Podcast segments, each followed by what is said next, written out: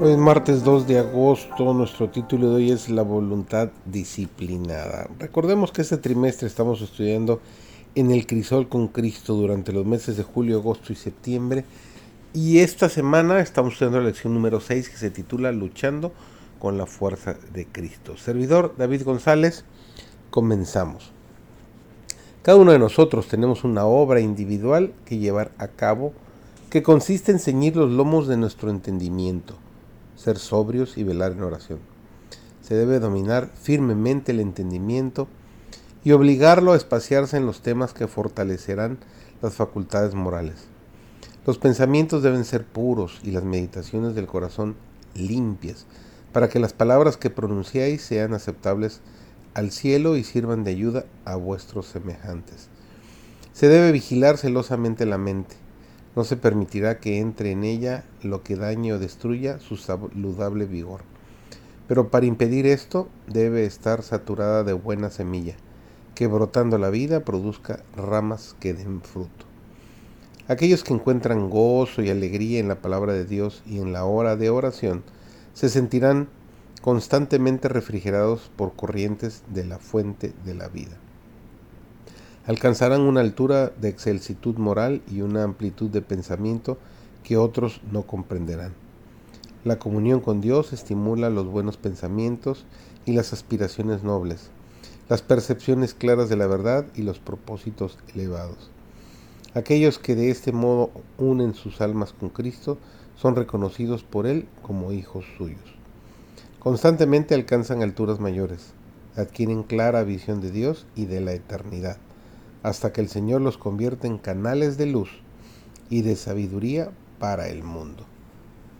Pocos comprenden que es un deber ejercer dominio propio sobre los pensamientos y la imaginación.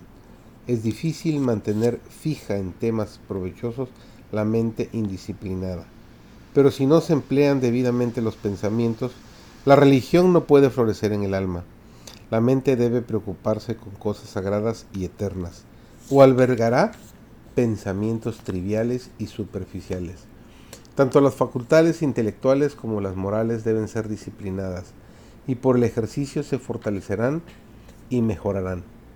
A fin de comprender correctamente este asunto, debemos recordar que nuestros corazones son por naturaleza depravados, que no podemos por nosotros mismos seguir una conducta correcta es únicamente por la gracia de Dios, combinada con el más ferviente esfuerzo de nuestra parte, como podemos obtener la victoria.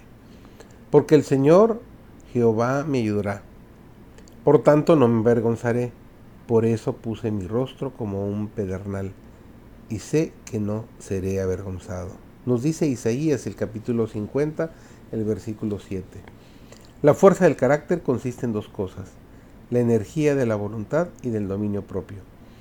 Muchos jóvenes consideran equivocadamente como fuerza de carácter la pasión arrolladora, pero la verdad es que el que se deja dominar por sus pasiones es un hombre débil.